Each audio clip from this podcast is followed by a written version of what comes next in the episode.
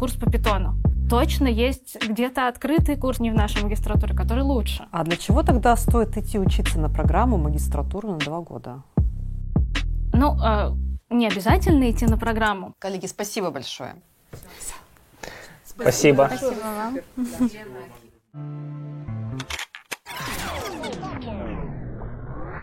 Мне кажется, что именно программа магистратуры э, хороша тем, что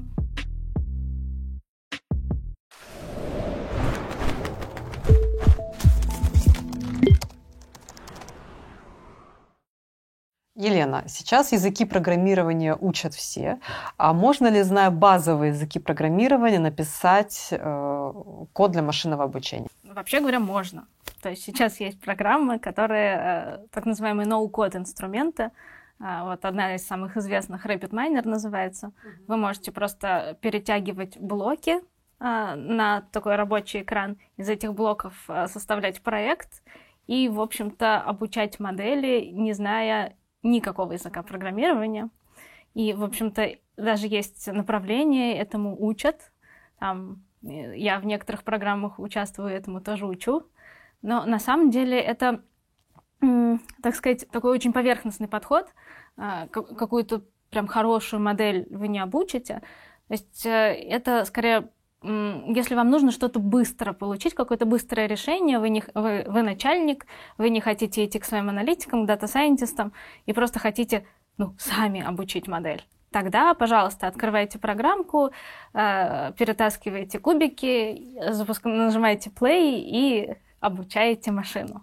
Вот. Но по-хорошему, если все-таки все особенности задачи учитывать, то ну, желательно знать какой-нибудь язык программирования э, в нашей стране, ну и, как правило, это Python, чтобы все-таки контролировать все, э, все процессы, все тонкости, потому что ну, в кубиках непонятно что, за вас их уже написали, да, вот все, что внутри кубиков, это такой черный ящик.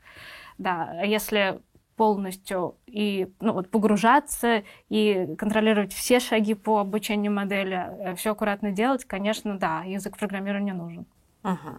А для чего тогда стоит идти учиться на программу магистратуру на два года? Вы имеете в виду, что почему кубиков не хватает? Не хватает кубиков, не хватает, например, знания того же самого питона. А, ну, а, не обязательно идти на программу. Есть и кратковременные курсы, то есть можно за полгода освоить в каком-то виде Data Science. Это на самом деле, э, ну, наверное, выбор каждого человека. Э, вот. Э, мне кажется, что именно программа магистратуры хороша тем, что вот за вас, ну, за студентов, скажем так, уже продуман план. Да, ведь ну, каждый курс, вот если быть честными, да, взять любой курс, там, курс по питону, точно есть где-то открытый курс, может быть, немножко платный курс, не в нашей магистратуре, который лучше. Курс по машинному обучению то наверняка где-то есть курс лучше. То есть мы не, не гарантируем, что все наши курсы прямо лучшие. Но а, мы гарантируем, что они достаточно хорошие, они качественные. И при этом, ну, если за человека продумана программа, поставлены дедлайны, то ну, как-то вот мотивация учиться легче. Я сама по себе, ну, по себе могу понять. Вот я думаю, вот, надо мне сейчас повторить питон, а, чтобы там какие-то, ну, не базовые, какие-то вещи полезные для себя знать.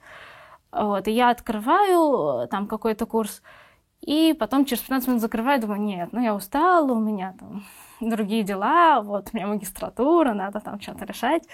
Вот. А ну и мотивации нету. То есть у меня не стоит дедлайнов, я не боюсь, что меня отчислят, там, я не борюсь за рейтинг. То есть у меня только внутренняя мотивация, ее часто не хватает. Особенно, ну, если это уже не школа, не университет, а, ну, вот взрослые люди в основном много, приходят... Много других задач. Да, да, угу. вот такой самостоятельной мотивации не хватает. А если вот э, люди поставлены в рамки, то, в принципе, мне кажется, учиться чуть легче.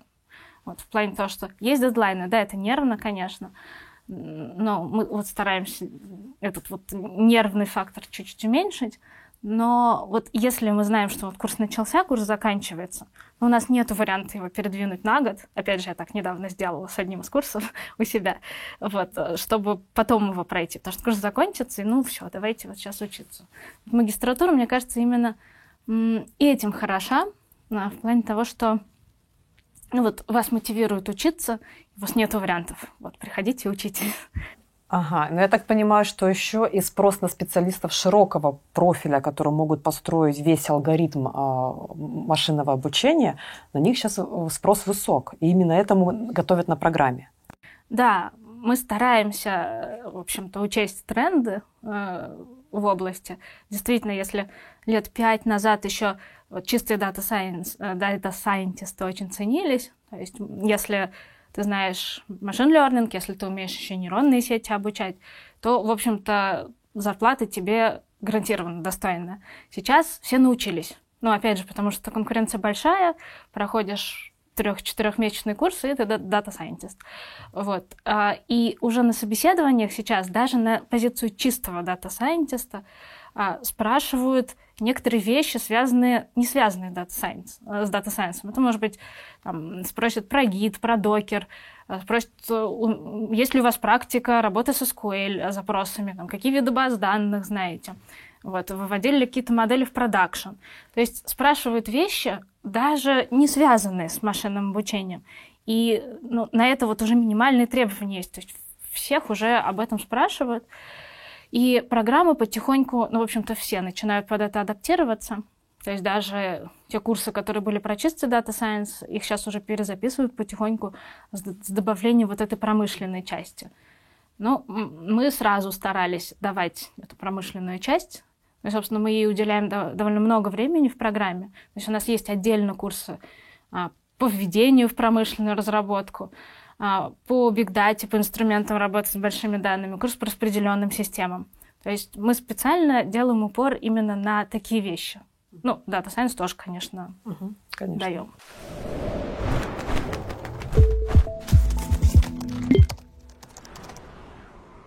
Кирилл, расскажите о вашем опыте. Как вы пришли в магистратуру? Почему?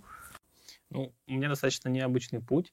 Я закончил базовое образование бакалавра по направлению финансы, поэтому по своей специализации я, наверное, финансист. Но так получилось, что уже с первого курса, еще учась, учась в другом университете, а, меня привлекли фондовый рынок, биржа, и поэтому я устроился работать в хедж-фонд, где я писал различных роботов, ну или говоря по-другому алгоритмов для торговли.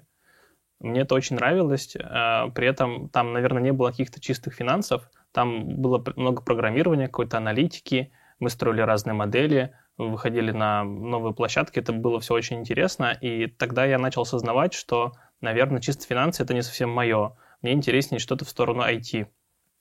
Постепенно, когда я уже закончил институт, а, я менял разные работы и искал то, что мне будет интересно. Так, одно время я работал риск-аналитиком, а потом а, пошел работать в службу антифрода. И как раз там мы начали применять уже больше Data Science, какой-то аналитики данных. Я понял, что это вот то, чем бы я хотел заниматься. Вот. И поэтому однажды задумался, что ну вот хочу как-то дальше развиваться в профессии и понимал, что для этого мне нужно. Я начал искать различные курсы, но курсы мне казались не очень серьезными, а хотелось найти какую-то более основательную программу, где можно получить фундаментальные знания – и, в принципе, я знал, что Яндекс сделал свой факультет какое-то время назад в ФКН, знал, что там работают очень сильные люди, очень сильные студенты там учатся, и я понял, что это будет, наверное, достойным местом, э, куда можно было пойти учиться. Вот я заинтересовался. Яндекс является одним из, из партнеров да. ФКН, да. Я заинтересовался в целом этим направлением э, и начал смотреть, какие есть программы. Э, программы магистратуры, разумеется. А, среди разных программ, которые я увидел, меня привлекла программа, где я сейчас учусь больше всего тем, что там был, наверное, наиболее релевантный список предметов, которые соответствуют тому, что в целом нужно знать в профессии. Так как ну, у меня уже был какой-то практический опыт, я в целом понимал, что вот, ну, в разных вакансиях, в разных компаниях требуют то-то, то-то, то-то. И когда я посмотрел программу, я видел, что программа все это покрывает. То есть, как вот Елена упомянула, что можно пойти работать и аналитиком, и email-инженером, и дата-инженером, и куда-то больше в research. Вот я понял, что на программе все это есть, и поэтому решил поступать. Вы сказали о том, что посмотрели разные курсы, и, в общем, все не подошло. То есть они показались... Чем магистратура показалась более выигрышной, учитывая то, что вот Елена сказала, что курсов огромное количество, их сейчас перезаписывают, обновляют. Магистратура показалась более выигрышной тем, что все-таки э, преподаватели, которые были приглашены, мне они показались э, сильнее, чем многие преподаватели, которые ведут на других курсах. И очень важный факт, который тоже упомянула Елена, то, что э, как бы беря по отдельности курсы, вы, в целом, можете найти хорошие курсы. Но как бы, когда хочется именно какое-то комплексное образование, то лучше пойти учиться, и в среднем ваше качество будет выше. Вот. Ну и в целом, так как мое базовое образование не а, IT, то мне хотелось, чтобы у меня было еще IT-образование, так как во многих компаниях это уже становится обязательным требованием, а, чтобы у человека было профильное образование. Угу. А вы сейчас студент второго курса? Да. Практически заканчиваете? Да. По идее, сейчас должны работать на вашей магистрской диссертации. Расскажите, пожалуйста. Ну, моя магистрская диссертация, она связана с таким разделом, а, как компьютерное зрение. Что касается прикладной тематики, то это медицина. Собственно, в своей работе я занимаюсь анализом изображений. Изображение — это э, фотографии э, эмбрионов на стадии бластоцисты. Собственно, э, в чем суть? В том, что в целом, когда мы делаем какой-то анализ данных в медицине, то самая частая проблема, что у нас не хватает данных. А, так как, ну, в принципе, данные, паци... данные пациентов никто не хочет раскрывать, и когда мы хотим учить какие-то хорошие модели машинного обучения, чтобы что-то предсказывать, то, как правило, мы упираемся в том, что очень мало данных в открытом доступе. А, поэтому, собственно, в своей работе я использую генеративные нейронные сети, которые позволяют а, генерить такие изображения. То есть как это устроено, не знаю, в двух словах. Вот у нас есть изображение а, в небольшом количестве настоящие, настоящих э, эмбрионов. При этом эти эмбрионы разного качества. Ну, условно разделим их на три группы. Хорошие, средние и плохие. А, после этого нейронная сеть а, смотрит, как в целом устроены эти картинки и пытается генерить картинки, которые будут похожи. Но как бы их в реальности не существует, но при этом они максимально похожи. Вот. А, таким образом, мы можем а, сделать а, выборку для последующего обучения моделей больше за счет того, что мы генерим такие картинки искусственно. При этом, конечно, стоит вопрос, насколько эти картинки будут похожи на настоящие. Поэтому в своей работе я ну, привлекаю профессиональных эмбриологов, которые могут оценить, насколько полученный результат вообще соответствует реальности. Вот. И по некоторым экспериментам, которые уже сейчас я провел, получается так, что эмбриолог который ежедневно смотрит на как бы в реальности на фото эмбрионов, ну, на картинку через микроскоп, да, а, он говорит, что они очень похожи на реальные. То есть есть какие-то артефакты, которые говорят, говорят о том, что эта картинка не настоящая у какого-то процента выборки, но в этой выборке там примерно процентов 60-70 эмбрионов выглядят просто как настоящие. Это, это хороший процент, высокий. Да, ну, наверное, сложно сказать, какой-то, насколько он высокий, вот, но в целом, как бы, так как таких исследований по этой теме совсем мало, то кажется, это очень хороший процент, потому что э, можно в будущем повышать, э, там, не знаю, выборку для обучения, где-то еще находить данных и генерить таких картинок больше и в лучшем качестве. Угу. Кирилл, а практическое применение вашей работы? Практическое применение может быть таким, что как раз вот э, исследователи, которые обучают свои модели, например, для классификации этих же эмбрионов, то есть по фотографии понять, у эмбриона есть э, шансы на последующее оплодотворение или нет. А, в том числе, то есть для этого тоже используются модели машинного обучения э, и компьютерного зрения. И как раз таким исследователям может быть не хватать объема выборки, чтобы повысить качество своих моделей. А моя модель может таких картинок нагенерить, и они могут использовать их как входные данные, чтобы обучить свои модели на большем датасете и получить более лучшее качество. То есть в целом вот такое применение. Угу. Ну, это звучит просто потрясающе.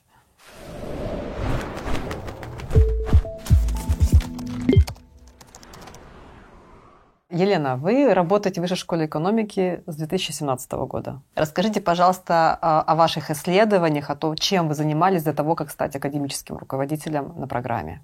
Да, действительно, с 2017 года работаю. До этого ну, я училась долго. Я сначала училась на мехмате пять лет, потом еще в аспирантуре три года училась, писала кандидатскую диссертацию, потом я ее защищала, в 2016 году защитила. А, параллельно я училась в школе анализа данных Яндекса с 2015 года, кажется. Вот, там тоже два года надо учиться. Вот, и в какой-то момент, когда когда диссертацию уже защитила, а шат еще не закончился, да, я подумала, что пора пойти работать. Я хотела пойти в Яндекс, но меня позвали знакомые, а, ну, такие дальние знакомые, к ним в фирму поработать дата-сайентистом. Ну, я подумала, да, почему нет? Ну и, соответственно, пошла. Это, сначала это был такой не очень большой стартап э, по телематике. Ну как, он на самом деле может быть и большой, то есть он даже еще сейчас существует. Э, в основном он, э, собственно, свой бизнес ведет э, в Сингапуре. Вот, просто пытались открыть филиал в России. Вот, и я в России работала, и мы занимались телематикой, то есть э, писали модели и применяли разную аналитику для анализа поведения водителей. То есть э, это полезно для страховых компаний. То есть когда вы ездите, э, у вас, вам, вы должны платить, покупать страховку ОСАГО и КАСКО. Но ОСАГО, она для всех обязательная, а КАСКО, в принципе, полезная. А, вот. И э, страховые, они используют машинное обучение, чтобы рассчитывать стоимость. Собственно, особенно это влияет на каско, потому что каска дорогая. Mm-hmm. Вот. И э, страховые предлагали водителям установить наше приложение на телефон. Наше приложение автоматически анализировало там, стиль вождения, насколько водитель склонен нарушать, там, резко перестраиваться, ездить на красный, там, попадать ДТП, ну еще что-то. И, в общем, если водитель плохо ездит, у него идет наценка относительно стандартных тарифов. А если, наоборот, хорошо, аккуратно ездит, то ему дают скидку. Uh-huh. Э, ну вот, э, собственно, наши модели были нацелены на то, чтобы вот этот весь процесс работал. Вот. Ну и там много вспомогательных задач было. Да, то есть они, они связаны чисто с поведением пользователя. Э, там еще есть были особенности, связанные... Ну, то есть, например, проезд на красный легко определить, а вот там резкое перестроение это уже сложнее. Просто у телефонов есть тоже какие-то свои ограничения, потому что на всех телефонах датчики разной чувствительности. Мы решали задачу, по-моему, 10 лет назад. Ну вот у меня на телефоне, например, не было некоторых датчиков, которые хотелось бы, чтобы были. Мы же не можем э, потребовать от водителей какой-то конкретной модели телефона.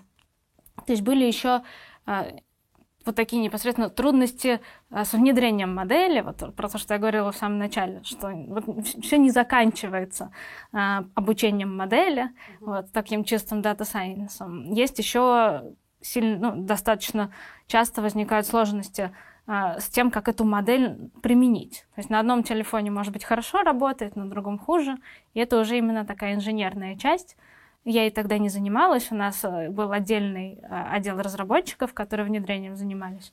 Ну вот с этим были тоже определенные трудности. А получилось вообще внедрить ее? Или... Ну, внедрить получилось, но там а, были другие проблемы, собственно, со стороны бизнеса. Это тоже некоторая эм, трудность в проектах по машинному обучению.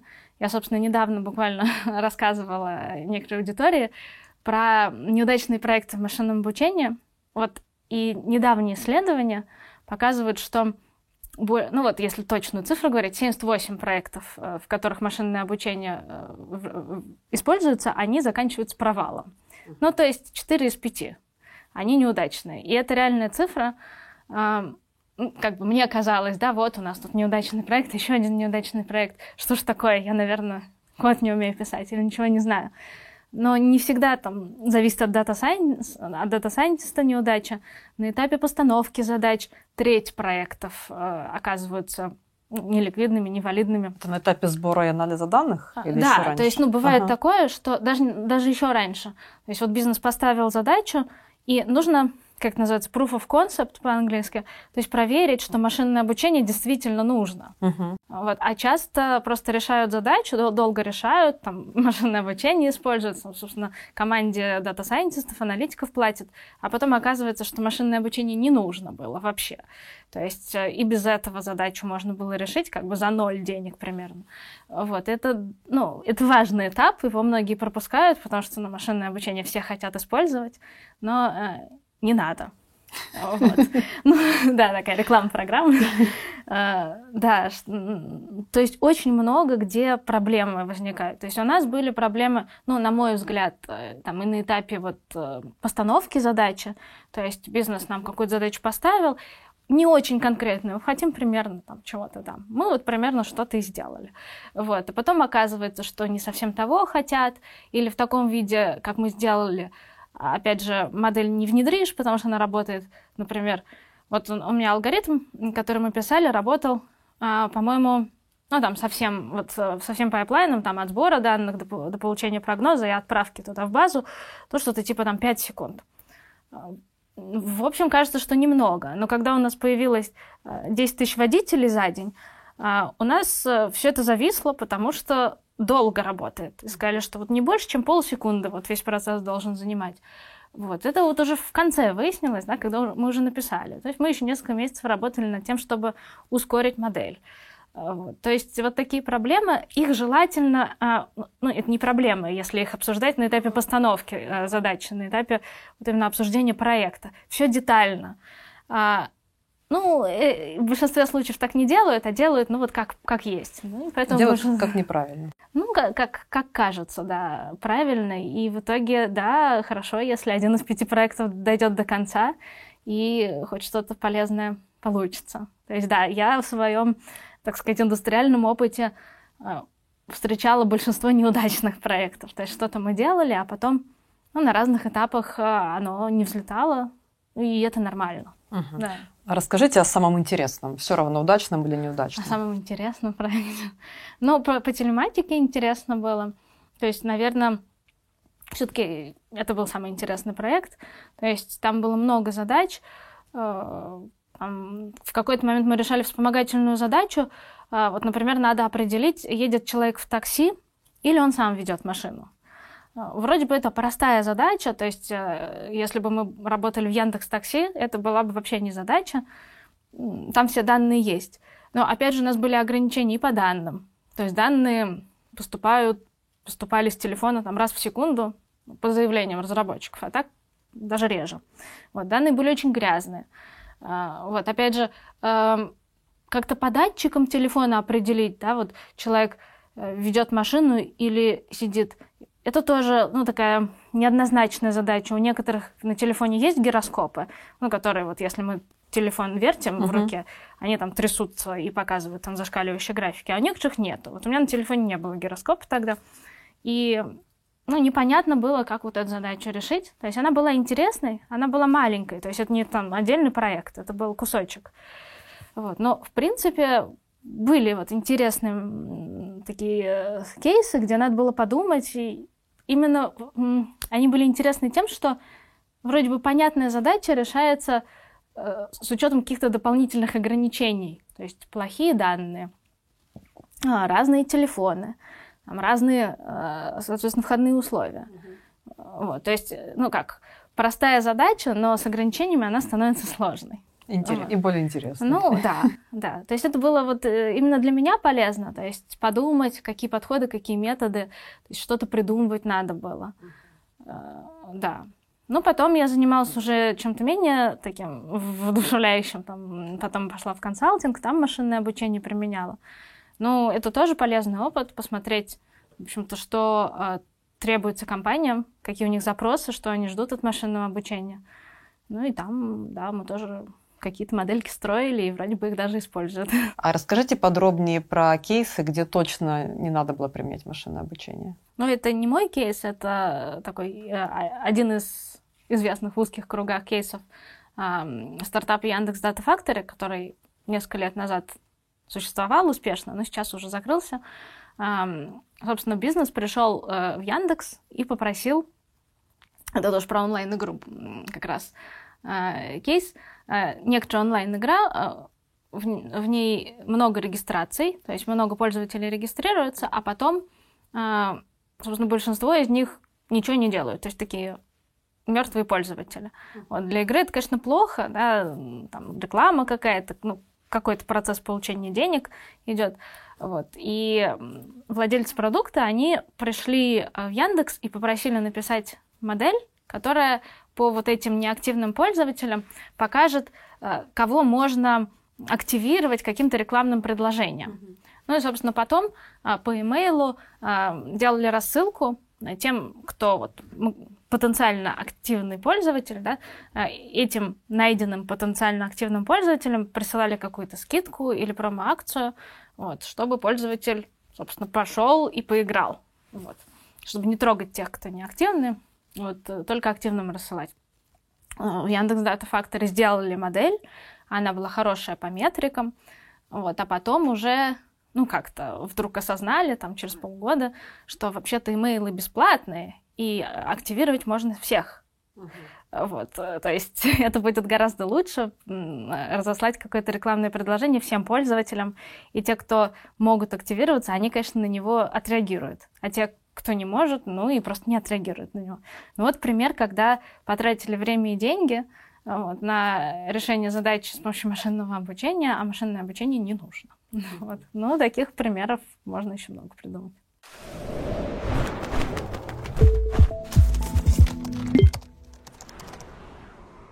Я знаю, что на программе э, помимо обязательных дисциплин, дисциплин по выбору, большая часть посвящена именно проектной деятельности.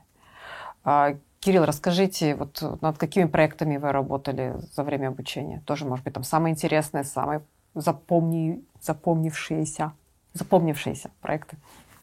Наверное, самый такой запомнившийся проект — это была курсовая первого года. Мы делали вместе с э, моей одногруппницей. В чем она заключалась? А, вот у вас есть а, онлайн-игры, куда приходят разные игроки. Приходят играть, и все эти игроки, они ну, разного уровня, разной силы. Кто-то из них играет чуть сильнее, кто-то чуть хуже. И у вас, например, в каких-нибудь, не знаю, стрелялках, вам нужно этих игроков как-то распределить по командам. Соответственно, если у вас так получится, что в одной команде будут все игроки очень сильные, а в другой все очень слабые, то... Игра закончится Да, быстро. игра закончится очень быстро, и ни тем, ни другим не понравится играть. Поэтому возникает такая задача, которая называется матчмейкинг, когда мы пытаемся а, оптимальным образом распределить игроков разного уровня по разным командам, так, чтобы им всем было интересно играть. И, собственно, вот такую задачу мы решали, при этом решали ее, с помощью машинного обучения. То есть у нас на, на входе приходят э, разные игроки, у нас про них есть какие-то данные, при этом про некоторых из игроков мы знаем много, потому что они играют давно, а про некоторых мы не знаем ничего еще. И нам нужно как раз с помощью различных методов, алгоритмов предсказать, э, какова вероятность, что одна команда выиграет э, матч против другой. Вот, то есть, ну, в каком-то смысле, наверное, это классическая задача машинного обучения на табличных данных. Вот, но в целом было достаточно интересно, потому что можно смотреть, как в реальности потом с помощью этого алгоритма, а, не знаю, растет или падает пользовательский опыт. Такой проект был. Угу. А, а какие дисциплины больше всего вам понравились, запомнились за время обучения? Наверное, больше всего запомнились вот а, у нас был курс по талаке. Это такой инструмент краудсорсинга. А, почему он запомнился? Потому что это супер интересно, когда ты не где-то в вакууме там что-то делаешь, а взаимодействуешь с реальными людьми, с разметчиками, сталкерами.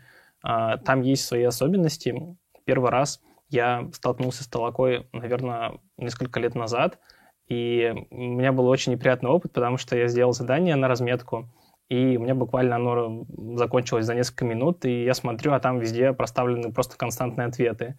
Вот. Я как бы не знал, что там на самом деле много мошенников или кликеров, которые пытаются все прокликать как можно скорее, заработать деньги. Вот. И, собственно, у нас был в, на программе курс по Талаке, который как раз вели ребята из Талаки, и они подробно рассказывали, какие есть методы, чтобы избежать вот таких кликеров, как сделать, чтобы задания, которые вы размещаете, размещаете разметчики сделали наиболее лучше. Вот. При этом там есть очень интересные хитрые схемы, когда одно задание, которое разметили одни люди, идет, идет на валидацию другим. Этот курс мне показался достаточно интересным, и, в принципе, эти знания пригождаются мне сейчас в работе. А, Кирилл, вы когда поступали в магистратуру, вы тогда не работали? Нет, я уже работал. Уже работал? Да, так получилось, что я начал работать как раз еще с первого курса, а, и работал, наверное, всегда. Вот единственный э, такой как гэп, наверное, в работе был уже после того, как я поступил в магистратуру. Расскажу подробнее. В сентябре, вот когда я поступал, мне одновременно пришло, пришел офер в компанию Яндекс, э, тогда это был Яндекс Дзен, и, собственно, я узнал, что я поступил в магистратуру. Вот. Изначально я думал, что, ну, наверное, получится что-то только одно из этих э, двух событий, но получились оба. И в какой-то момент я просто не знал, э, что я буду делать, как я буду выживать в ближайший год хотя бы, вот, как совмещать учебу и работу. И первоначально, наверное, мои ожидания относительно работы, они были более выше, чем ожидания от программы. Поэтому как бы я изначально как-то для себя ставил приоритет в пользу работы, а учебу так как бы, ну, вот да, как получится. То есть буду брать то, что мне прямо вот сейчас необходимо.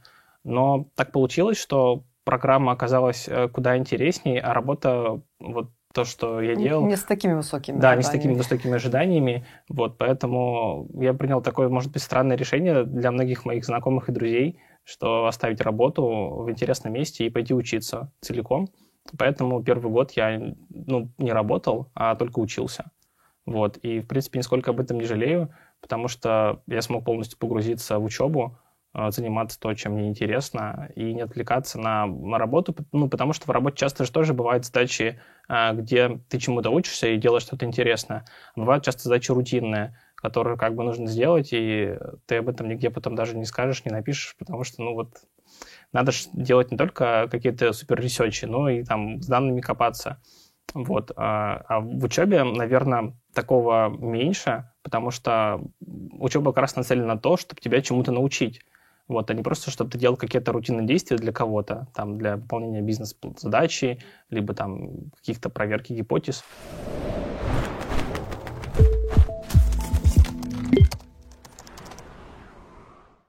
Елена, есть ли у студентов возможность э, проводить исследования э, по, по тем тематикам, которые им интересны? Например, вот там, взять что-то с работы. Да, а, да, у нас некоторые студенты решают задачи на данных с работы. А, у нас сейчас вот у нового набора, у последнего, есть годовые проекты, и там некоторые ребята прям взяли данные, а, работают на, на закрытых данных, то есть они с нами не делятся, у них какой-то NDA, вот, они что-то делают, да, вполне могут ну, так, в этом смысле совместить. Угу. Расскажите вообще о программе. Вообще? У нас хорошая программа. Приходите. Расходимся, спасибо, коллеги. Все сказали. А, ну, давайте расскажу, наверное, про проекты, раз я уж начала да, говорить. Да, давайте про проекты. Много чего можно рассказывать. Собственно, мы стараемся давать много практических задач. Есть домашние задания, это, конечно, хорошо, но домашние задания, вот сделал задание, пошел дальше, забыл. Если тема просто вот э, куда-то не применять, вот этот материал, то оно ну, она забудется Забывается, точно. Конечно. Да. И поэтому мы вот э, в этом году э, для последнего набора сделали годовые проекты. То есть сразу к нам ребята приходят, и мы сразу даем им проектные задачи. То есть у нас есть список задач, э, которые мы им предлагаем решать. У нас там 10 задачек, по-моему, было по разным темам. Там и табличные задачи, и компьютерное зрение, и анализ текстов, и рекомендательные системы. А, да, и что-то там вот про спорт, там прогноз поведения игроков NBA у нас был. Есть э, совершенно разные темы, но студенты могут что-то свое тоже предложить. А, мы их объединяем в команды, если они не против. Даем каждой команде куратора, то есть человека, который разбирается в задаче. И команда весь год работает над этим проектом.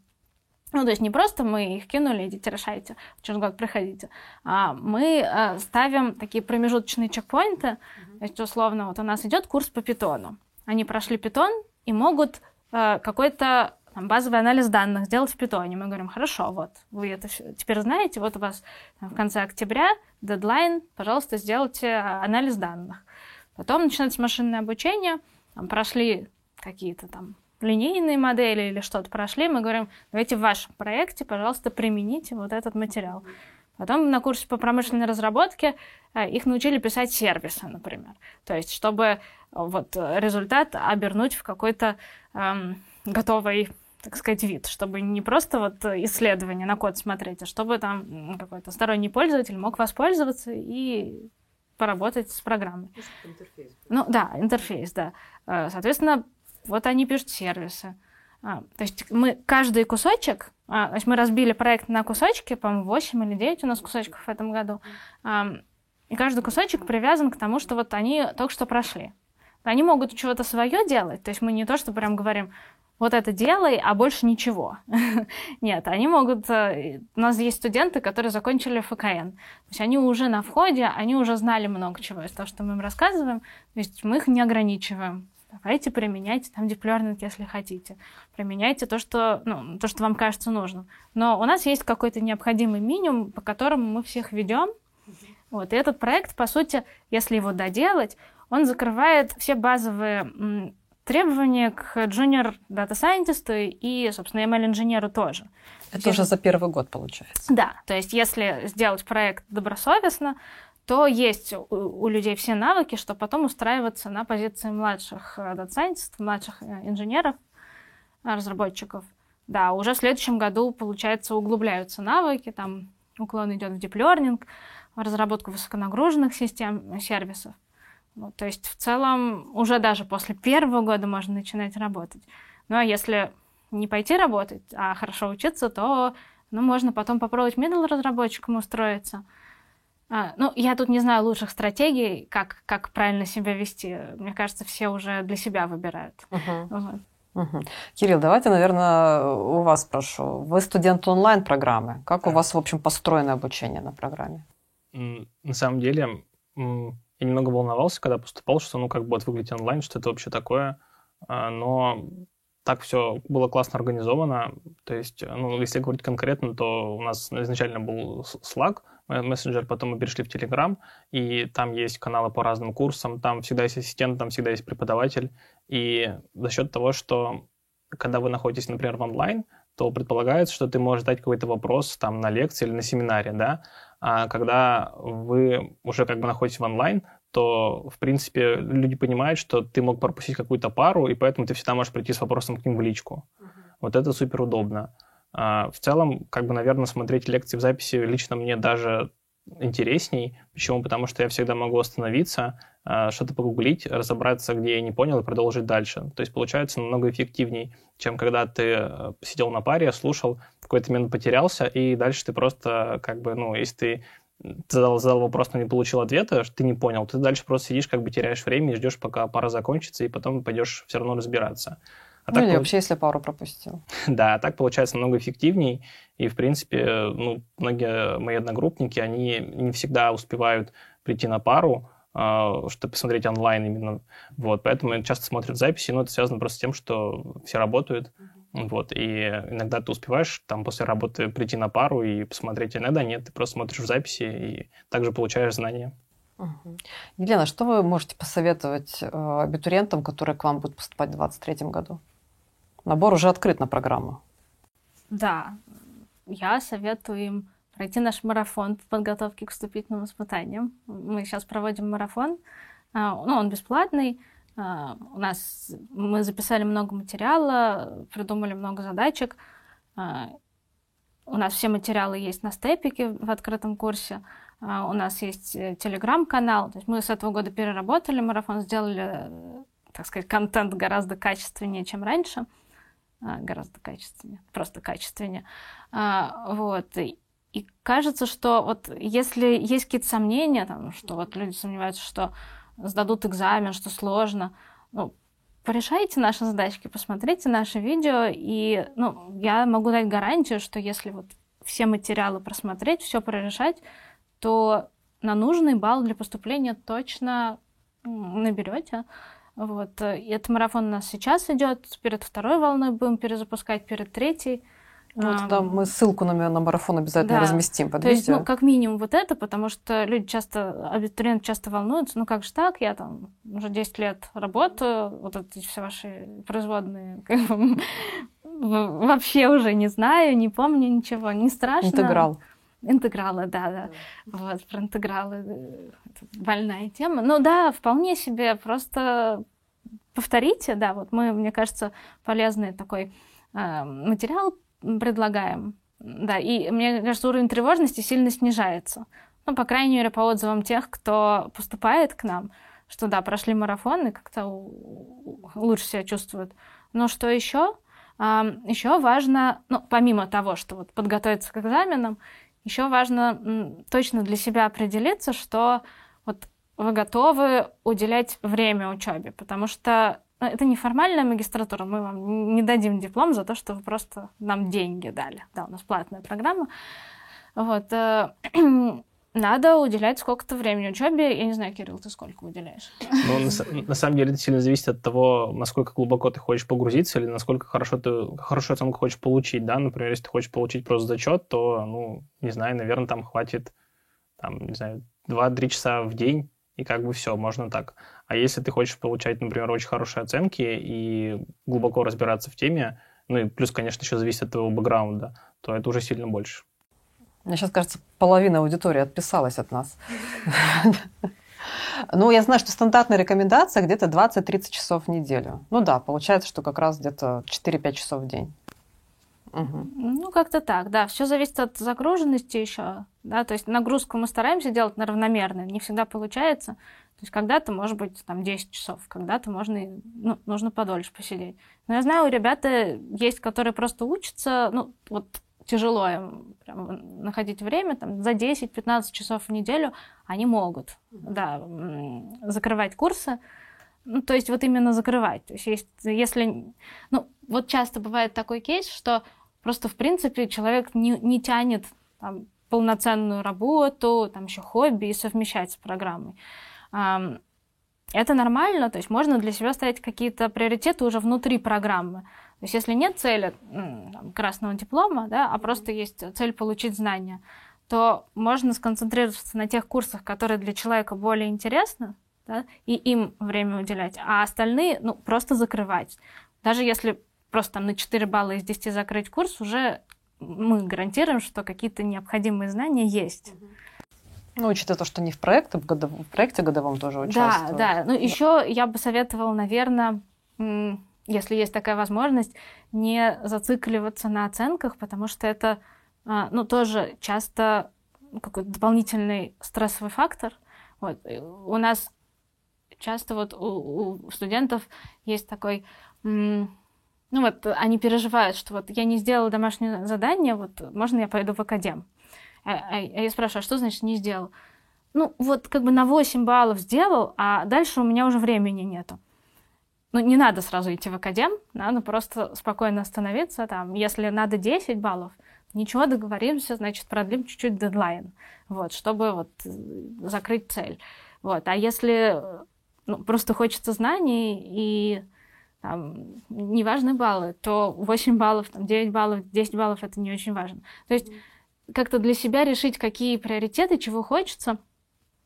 А, вот, и, ну, мы всегда помогаем, на самом деле, у нас и кураторы есть, и, и я на связи, в принципе, менеджер тоже всегда помогает. И, ну, надо для себя понять, чего хочется. И вот если цель конкретно поставлена, и вы разобрались, э, то тут проблем уже нету. Угу. Кирилл, а что вы хотите посоветовать будущим, э, будущим поступающим?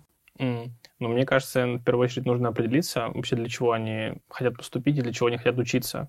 То есть какие у них ожидания от программы потому что может так иначе получиться, что пройдет два года, они что-то будут делать, а потом как бы ну, у них не будет удовлетворения. Поэтому, наверное, лучше заранее определить цели для обучения. То есть что человек хочет получить по итогам программы, что ему интересно. А во-вторых, наверное, ну, как Елена сказала, имеет смысл подготовиться хорошо к экзамену. Наверное, самое очевидное, да. Вот. Кажется, это самое основное. Вот, наверное, еще хорошо бы иметь некий кругозор а, в этой индустрии, чтобы понимать, что вот почему ты именно выбрал эту программу, а, почему тебе она нравится, что тебе будет интересно изучать вот, на данной программе. Угу.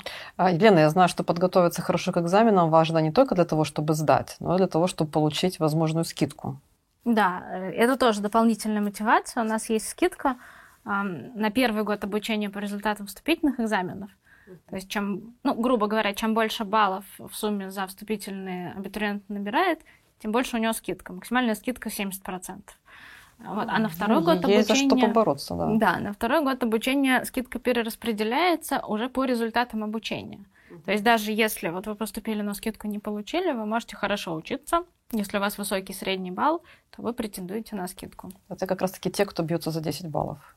Ну, это зависит, да. То есть это дополнительная мотивация. Ну, я сама всегда билась за баллы, то есть я сейчас так говорю, что не смотрите на оценки. Но я всегда была такой отличницей, вот, и меня всегда интересовали баллы. Вот, так что я как бы обе стороны очень хорошо понимаю, что и баллы — это мотивация. Вот. Ну, это как, ну, как в спорте, да, нельзя просто взять, пойти поучаствовать, да, в спорте надо выигрывать. Вот. Ну и здесь то же самое, да, здесь тоже хорошо, ну, приятно, это как минимум приятно получать хорошие баллы. Вот. Но ну, а еще есть какая-то дополнительная финансовая мотивация. Угу. Да. Коллеги, спасибо большое.